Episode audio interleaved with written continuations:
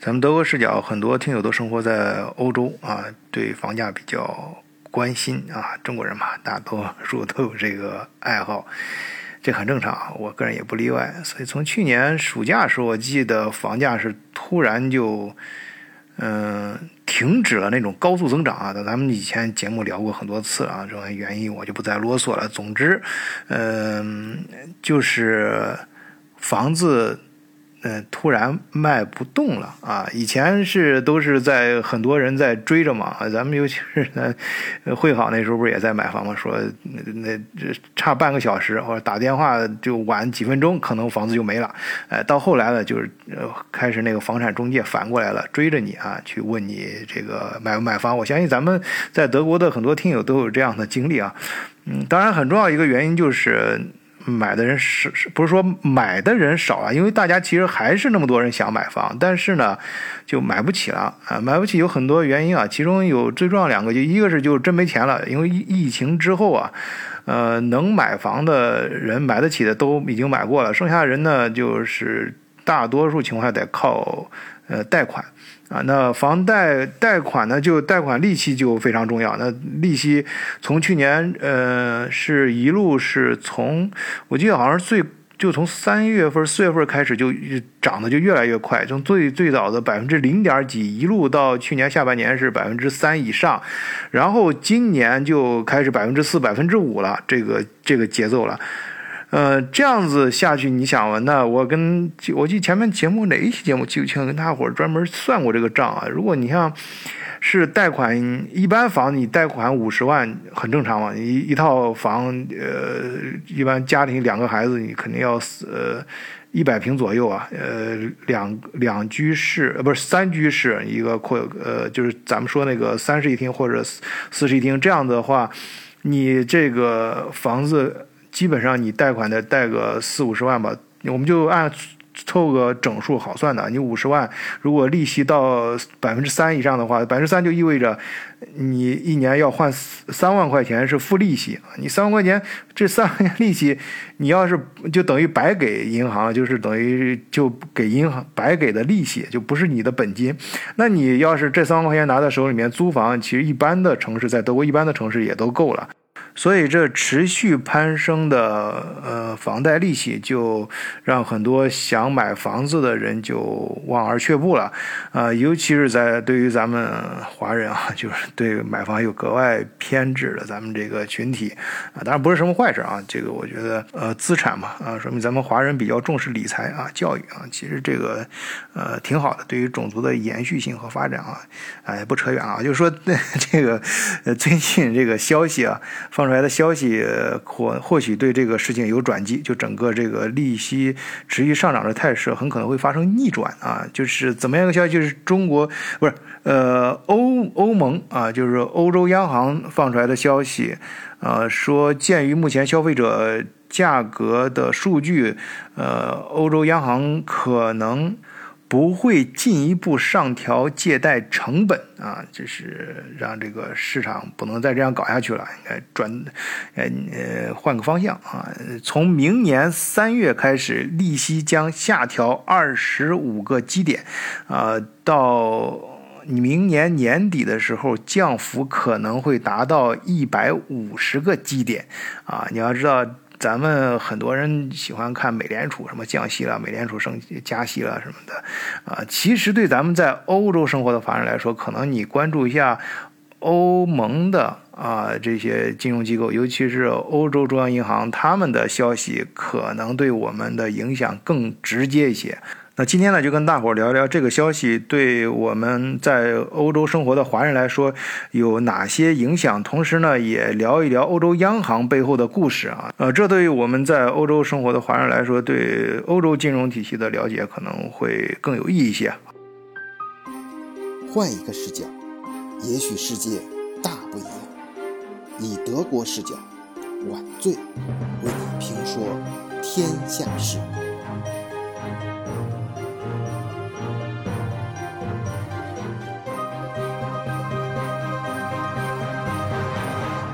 随着欧洲央行利息的预期，居住在欧洲的华人社区啊，可能会迎来一个非常显著的变化，就是那些呃担本身担负着房贷的，就是这些还有计划购房的人来说啊，这种利息呢，毫无疑问呢，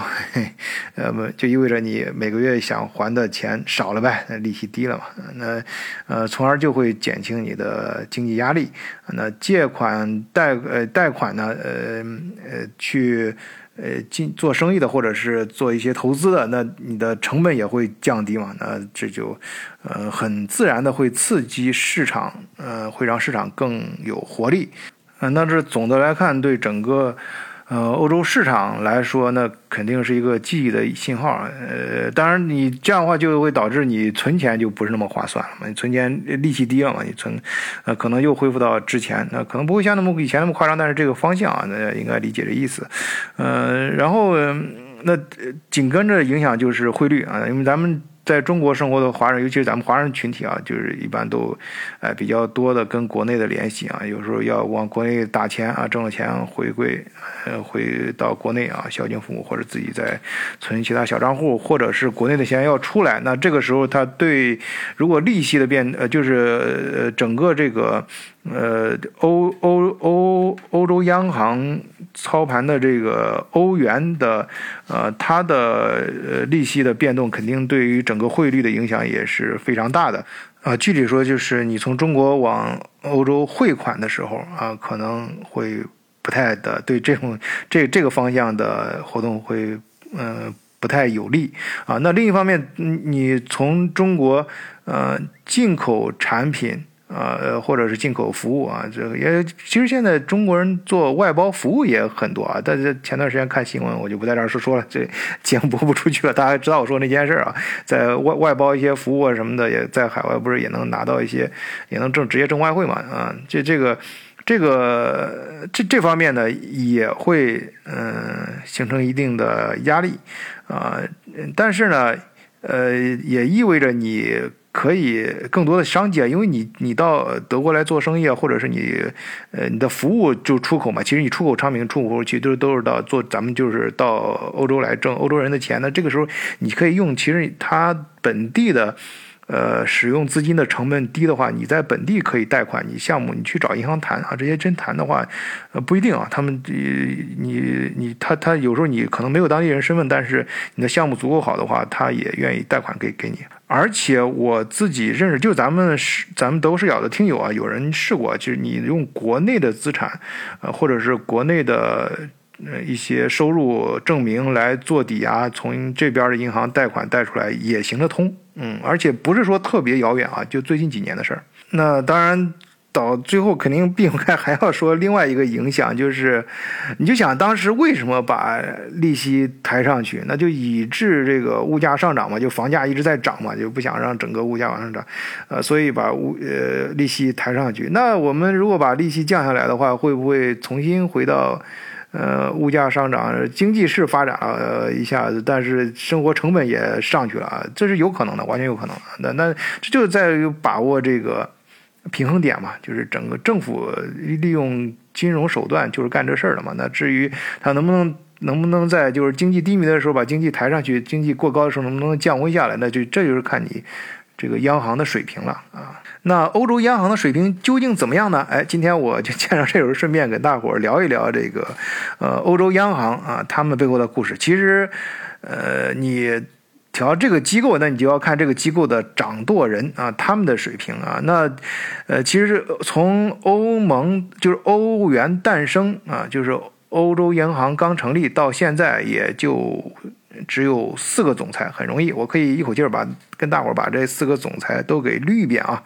我们先说第一任，第一任叫杜姆杜伊森伯格啊，这个名字大家一听啊就。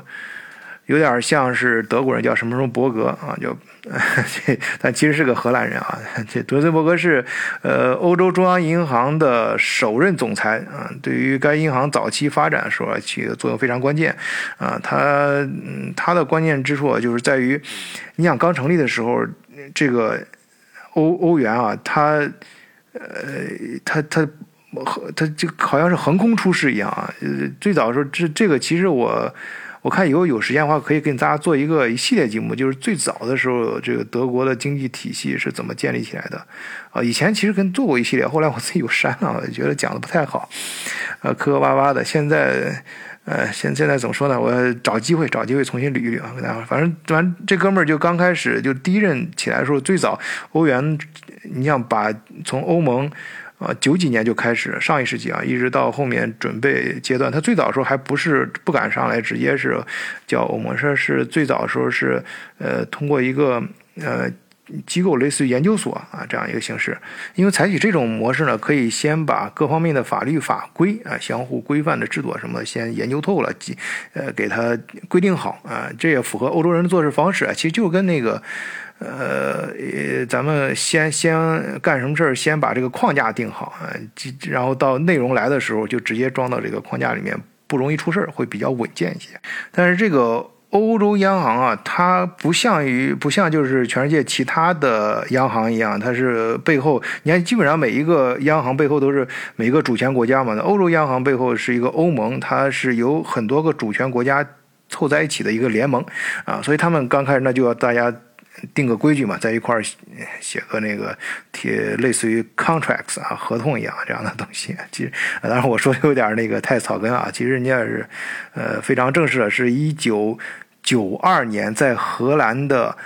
马斯特里赫特签署的啊，呃，那就是他的地名，这个 签署这个文件的名字啊，呃，然后一步步的就按照这个签订的合约啊，大家一块儿往前走。中间其实最早的时候，英国也是在其中的，但是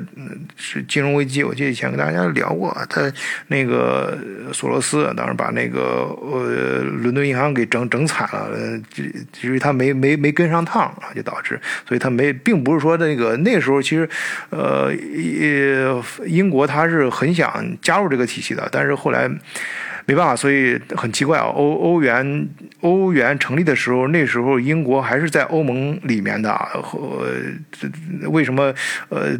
那时候英国应该是欧盟里面的第二大经济体，第一大经济体是德国嘛。然后，呃，他为什么不在里面啊？就是没有，呃，就是英镑没有在欧元体系里面，没有没有换成欧元，并不是他不想，而是没赶上啊，出了点岔子。呃，这个算是给大家埋一个小坑，以后跟大家可以展开说啊。呃，但后来就是，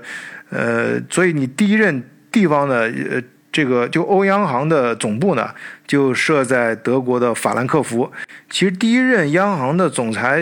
法国那边是很不服气的，因为法国人很想嗯拿到这个位置。因为刚才说了嘛，其实在整个欧洲来说，金融搞得最好的，那你咱们能想到的，肯定第一要伦敦那边嘛，就是英国。但是英国没赶上趟，那那个欧欧元它没进去，所以英镑还是英镑，没变成欧元。那。在放眼整个欧洲大陆，欧盟里面农营欧元的这里面，那金融体系玩的最好的这一套，那就是人家法国。这个毫无疑问啊，这个对对欧洲金融体系你要有一定了解的时候，即使德国最早的金融体系，呃，就是也是。从英国那边呃法国那边学来的，其实就是呃普法战争的时候，本来不是把法国打败了嘛，就是让法国赔款嘛，法国结果让法国很轻松的几年就把这个呃赔款就还清了。你就是他那个就是跟那个时代跟中国那个甲午战争那时候欠的两亿啊白银差不多，比那个数还大，但是人家还的很快，还的很轻松，所以法国就看到这个英国的金融非常强大，所以德国那时候就就是那时候第二帝国嘛，就是俾斯麦他们建立起来。那个德国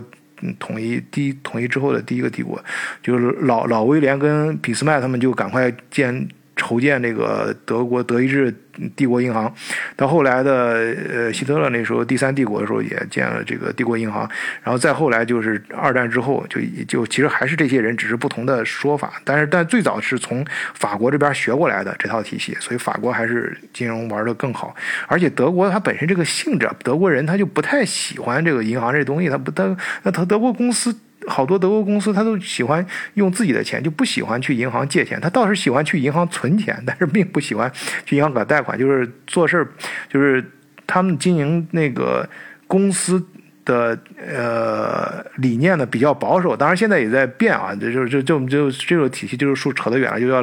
莱茵模式啊，莱茵模式就有些我看有些。媒体上也在讲啊，这以后再说。反正总而言之，呃，叮叮咣咣的这这这欧盟起来之后，呃，欧央行这就开整了啊。第一任总第一任总裁呢就是荷兰人啊，就没有轮到法国人，所以法国人就紧跟着，那你第一任轮不上我的第二任呢？哎，第二任就轮到法国人了啊。这个法国人叫杰安克劳德特里谢。呃，这哥们儿呢，呃，他，你想在那个时候能够，就第二任接任，就是法国人觉得不服气，我要推出一个人接当第二任那个总裁，那这个人出身那绝非一般啊，这哥们儿确实也不一般，他出生在法国里昂，是一九四二年生的，呃，他在法国是上的国立高等商学院和巴黎政治。学院啊，那这德国在，呃，德国生活过的人都知道，他在这个德呃巴黎国立的行政学院学习，这个地方是专门为法国高级公务员和政治家培养精英的学府，哎，就是精英中的精英啊啊，这个。那天看影达在的时候，让 影达可以给大伙儿聊一下，呃，英国这个经呃法国这个经营体系啊，呃，然后特里谢在他职业生涯开始的时候就在法国呃国家的这个财政呃财政局里面混啊，就是财政总监局啊，人家就更高档一点啊，然后在这个呃负责就是财政政策呀、经经济政策呀什么的，这个在一九八七年他就。呃，在法国财政部的主要就成为法国财政部的主要官员了。然后是一九，呃，三四年的一九零三年啊，九三年到零三年啊，整整十年。嗯，他担任法国的央行行长啊，在此期间呢，呃，他确实干得不错，所以在国际上也声誉也很好啊，所以很顺利的在一二零零三年十一月份，呃，特里谢就走马上任了，执掌呃欧央行的大任啊。那个时候。这个你要知道，那个时候这个欧央行已经已经横空出世了啊，可以说是，呃，国际这个我们说三分天下有其一啊，其实就是，当然美美元之前一直是全世界的老大嘛，就是欧元一上来的时候，我相信经历那个就是，尤其是我也是那个时候刚到德国的啊，那那个时候像跟我一块儿来的好多人，就前后前后来德国，尤其是经历过从呃马克到欧元变化那些人都知道那个。欧元刚出来的时候很猛啊！我我刚才那时候换，都得一比十啊，就是一比十，最最多的时候是一比十二。那你想出来时候很坚挺，而且很多人看到希望嘛。尤其是那些在国际上的大玩家，你想他们卯在那儿在全世界的找机会，就是真正搞金融的，就拿钱变钱的这些人，他肯定就是找变化。只有变化当中的时候。啊，就是新东西蹦出来的时候，或者老东西在陨灭的时候，在变化当中才中才出现一些大的机会啊，所以他们都是伺机而动啊，或者是有的是寄予厚望啊，是更 朝好的方面希望；有的是等着在那儿收割呢，撒撒点鱼饵鱼饵呀，撒下渔网呀，等着收割。所以你就可以想，特里谢上任这几年，在当央行上任这几年，从零三年到后面，呃，那。呃这肯定不好干啊，如履薄冰啊！周围这些人一个个揣着啥心思的人都有。那果不其然，在呃二零零八年全球金融危机，呃上期节目咱们刚刚讲过这事儿，那里面呃这这就在他的任上爆发的。那你想？对于整个欧洲的影响，那需要什么样的人的素质才能在这种大风暴里面，哎，你掌掌舵者，你能够把船给开稳了，哎，你只要至少通过这个风暴的考验。那事实证明，特里谢还是很厉害的一个人啊！他在这风暴中马上采取很多紧急的措施啊。首先是要稳住金融金融体系啊，金金就欧洲这个金融体系，刚刚欧元刚刚建立起来，你美元想把它打垮，哎，那我现在就要首先要稳住，然后再呃，与此同时还要提振。欧洲的经济，你要稳的话，刚才我们前面讲过，你抬高汇率啊，呃，抬就是你抬高用钱的成本啊，或者降低运高的成本，你会都会造成呃这个经济的过冷或过热，那你这个要把控好啊，他们之间的尺度，这就就确实需要非常专业啊，而且心理素质要好。你才能在这个看上去矛盾的一些相互矛盾的一些呃政策中间找到呃一个好的这个呃比较精准的一个点啊。你比如说，就是你你你想啊，他他他要他要降低利息，假如他要降低利息的话，你你就你就可以呃次就是把那个经济让让大家越来越多的去。贷贷款嘛，就增加经济的活力，呃，但是呢，你这个时候活力起来之后，你这个与此同时，你还要，呃，制定赶快相关的一些法律法规，给他，呃，提前给他。套上啊！你这样的话，大家在呃，你不能呃用钱容易，花都去用用钱，整个这个往市场上大水漫灌。你你如果是管不好的话，你很可能就就出现适得其反的结果。所以说，这个就很需要考复考考验你刚才说的心理素质，一个是你这个魄力啊，能够在该该放钱的时候把钱放出去；另外还有你的水平，就放出去的钱，你呢能把它规规范的管起来，让他把这个钱用到该用的地方。只有这样，你才能够。才能谈得上说是量化宽松政策啊，这个它是一个政策，是思考是很高水平的一个东西啊，它可不是一个简单的形容词。其实，在这个期间呢，我记得那时候国内不是还有这个蓝凭什么这这这帮人嘛，在讲这个欧欧债危机，我印象很深刻。那时候那时候我正好在德国是上大学，有时候经常看《华尔街日报》什么的，所以同时也都非常关注国内这几个那几个那几个红网络红人吧。那个时候的网络红人啊啊，讲这个危债危欧债危机讲的最多。那时候 Pix 什么四奔猪四国啊，奔猪五国啊什么的，这啊就讲到欧债危机啊，他你想都是在他任期内啊，他能够。平安的度过欧债。首先，那就欧债危机，大家说那德国就是欧盟，它处理的好不好？你我们很难就是说用好和坏来评价。但是至少有一点可以肯定，它在这个危机当中，你想，一个是2008年的金融危机，在一个欧债危机，这几场危机过去，欧元还在，欧元还在。哎，我重复一遍啊，你你想啊，它欧盟并没有解体，它挺过来了。那我觉得这本身就说明他很厉害。好，我们看第三任啊，第三任叫马里奥，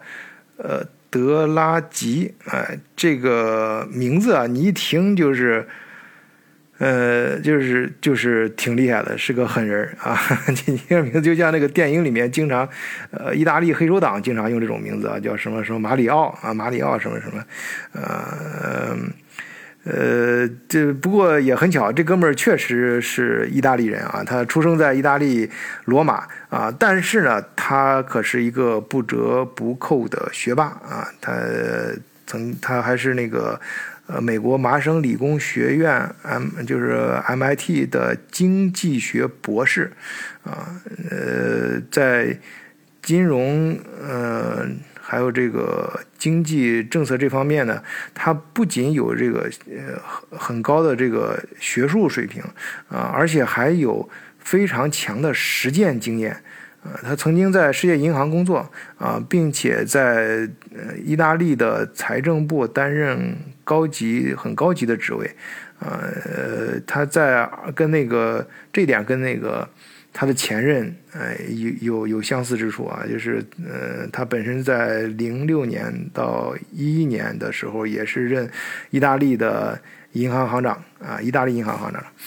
啊，基本上就是圈子里面的人啊，很资深，呃，所以他在呃接任这个欧央行总裁的时候，那个，呃，欧央行地呃那个其实也正面临，当时其实你想那个。刚才提到那个欧债危机嘛，这个它的余震还很多啊，它不是一下就结束了，它后它它这个时候他接任的时候，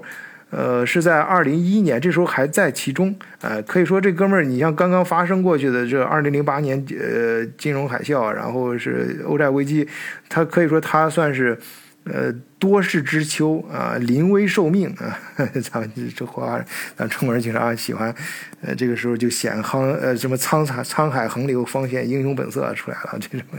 不管怎么说，这哥们儿就是有这种黑帮黑，呃，黑帮大佬的这个气质啊，上来之后气场很很很强啊，他所以他上来之后就就必须把这个心大家心先稳下来啊，所以他，嗯，就上来之后。采取的很多措施啊，也非常的硬啊，咱说呢都是狠人啊，用用的干的活都是狠活，包括他当时啊，他还用了呃 LTRN 啊这种呃就是这种融资操作手段啊，还有一些非传统的呃货币政策啊，这个我不是很懂啊，这个咱们听友有有比较专业的，可以节目下方留言啊，或者在群里面跟大家分分享一下。呃，这这这些政策呢，都很好的能够呃稳定银行系统，并且提供关键的流动性支持。呃，这哥们儿呢，这个马里奥他在最有名的就是在二零一二年的时候，在伦敦金融城啊上面发表了呃一个演说啊，就是呃 whatever takes 啊，就是。呃，无论如何，咱们都要干，必须干啊！呃，这样一个演说，他演说题目就是这个，就是无论如何都要干啊！就这个，这就是就是说，你不管怎么样，我必须保采取各种措施啊，不惜一切代价要保。呃，保护欧元啊，你不能把欧元垮垮了，不能让那个欧盟解体啊，就就就所以说他就就从那儿啊那个演讲开始，把这个狠人这个 flag 算是立下了啊。当时这个演说呢，也确实是起到了一些作用啊，就就提提振了市场的信心啊。呃，被就后来后来我们回头看的时候，他这场演说也可能是一个巧合，但是就是那场演说就确实是。呃呃，被后来的很多业业内的人士啊认为那场演说这个时间点就是欧债危机出现转折的一个重要时刻。好，那过去这个最艰难的时刻之后，迎来了第四任总裁啊，这这也是个法国人，而且是一个女性啊，巾帼英雄啊，是克里斯蒂娜呃拉加德，呃，她这个女性。你别看人女孩，这个呃，咱咱不能有任何性别歧视啊。反正就是这这这位呃这位巾帼英雄吧，她呃很很很厉害啊。他你想他上来的时候，人本身就是一个见过世面的人啊。所以所谓见过世面人，就是在此之前，人家就是在这个国际金融这个领域顶级的圈层里面混的啊。他在这儿当总裁，就在欧央行当总裁之前，他是在另外一个顶级的金融机构里面当央行。哪个机构呢？就是国际货币基金组织，就是呃 IFM 啊。这个搞金融的朋友都知道，那这个呃，你想那很厉害啊，就是 圈子里面的事儿，人家都很熟。而且他在 IMF 里面可不是就走个过场过场啊，他的确实是，呃，首先他是在那个组织里面，他也是首位女性领导，而且，啊，他推动了全球经济稳定、财务危机处理和性，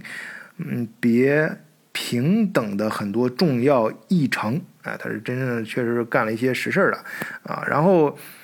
在二零一九年十一月入主的。欧洲中央银行，那这个时间点很有意思。二零一九年十一月，大家一听就明白了，那就是这个就上来没多长时间啊，就一年多之后就就就出现这个新冠新新新冠疫情了呗。呃，新冠疫情期间，那他也可能正好就是老天派他来做第四任，这可能也后面安排的事儿也可能正好需要他这个对这个整个欧盟呃欧洲央行的。进行一些调整啊，他确实是完全和前采取的措施和风格跟以前的三任啊完全不同啊，它特别的强调包容性的增长和可持续性发展，呃，致力于气候变化问题也纳入货币政策的框架当中。啊，强调金融体系在应对气候变化中的作用。那这一点就是关于这个气候变化这些环保啊，就绿党这套东西，这个呃有争议啊，有争议。至少咱们嗯，咱们就是一个小媒体啊，所以咱们可以是很自由的说人话啊。就平常至少平常呃在这边见到的呃普通老百姓，尤其咱华人啊，经常聊天的，大家其实。对这个东西现在是有不同看法的，啊，究竟你搞这个绿色，嗯，搞绿色环保对不对？当然对了，这没问题。但是现在搞这个是不是有点过了啊？这这这个这个是有争议的一个事情啊，嗯，但不管怎么说，这个第四任总裁啊，拉加德，他是给大家尝试了一个新的风格吧，啊，一直到现在他还是在在任啊，在任啊，呃，所以通过这四位欧洲央行总裁的故事啊，大家，嗯，想必也有一定了解，呃，最后说点啥呢？我突然想起来另外一个事儿啊，就是。人怎么说呢？说那个，呃，有一句话就是说历史是由胜利者书写的啊。这但这话说的非常刚啊。这这这，确实，我看有的地方说是，呃，丘吉尔说的最最早说的这句话啊。我这个无从考证啊，不知道是真的假的，但是有点像啊，确实像，像像像像这个这哥们儿。呃，一边叼着雪茄，一边非常说的很霸气的话啊，这个历史是由胜利者书写的。但是，呃，我查了一下，我更相信另外一个说法，就是，呃，这个话是另外还有一个版本啊，就是后面还有还有还有还有半句呢，这只是一半啊。呃，整句话是这么说的：是历史是由胜利者书写的，不错，但是事实真相只有亲历者才知道。哎。你总的这话啊，而且很有意思的是，我查一下这句话是谁说的呢？哎，这句话是一个被称为就被定义为战犯的人，哎，不错，他就是二战的，呃，嗯，曾经的一个纳粹军官啊，战后被，嗯，就是被定为被称为战犯嘛，呃，一个你看被一个战犯写作，因为我觉得有些人说那个什么说这个。呃，历史是由这个呃胜利者书写的。一说出这句话的，往往是那些失败者，就是在历史上失败的人。你看，我虽然当时可能说，但是会会后我得把这个案给你翻过来啊，怎么样？这大家可以想想这个心态。就这句话，如果能留出来，但是这个人就是这个被称为战犯人，他说这句话，我觉得就更理性，也更有说服一些。呃，就是他呃自己呃，就是只有身临其。其中的人啊，就经历这件事才知道真相啊，究竟这个历史是咋回事？所以我觉得咱们，嗯，好多人，嗯，咱咱普通的听友啊，或者咱普通的人，咱都是普通人啊，你也不见得是，就是说不要觉得这个好多说到这个大人物什么历史事件离咱们就很远。有的时候呢，因为每个人都有你在你的圈层里面，你在你的这个这个。呃，整个人生舞台上，你应该是你的这这个这条历史线的一个主角啊。至少你不想成为让你的呃人生呃这个剧本啊成为别人的一个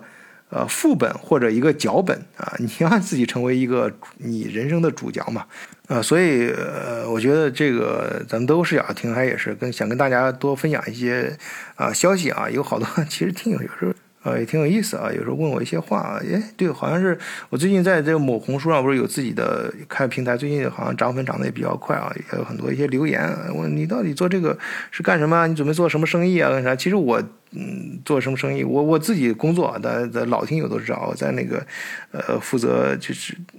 嗯，反正这一二十年啊，当呃。连着最近至少最近这十年都是，呃，中国一些大的集团或者一些公司在欧洲的负责人啊，对，有自己的工作，平时平忙，但是但是跟想跟大家分享一些东西，呃。就是纯分享啊，至于变现呢，想做什么生意呢，呃，或者通过咱们平台做，我还还还没想好，也不是说咱不爱钱，只是确实没有想好。我觉得没有想好，实际我更想就是刚刚那句话啊，就是我自己，就每个人不管咱们大小，你你的舞台大有你大的舞台的历史，有咱们小小人物普通人，咱们有咱们小人物小普通人的历史，但是每个人我们在自己的这个时间线上，自己的这个舞台上都是自己的主角啊，就是你。自己去想，呃，你你你你认为你对的，你就去做；你认为你有价值的，我认为这个事情有价值，我就去做啊，就就，呃，然后我们多听一些不同的声音，多看通过一些不同的视角去谈论一些事情，跟大家更多的是一个平等的交流啊。嗯，好，今天就扯这么多吧，好，谢谢大家收听，再见。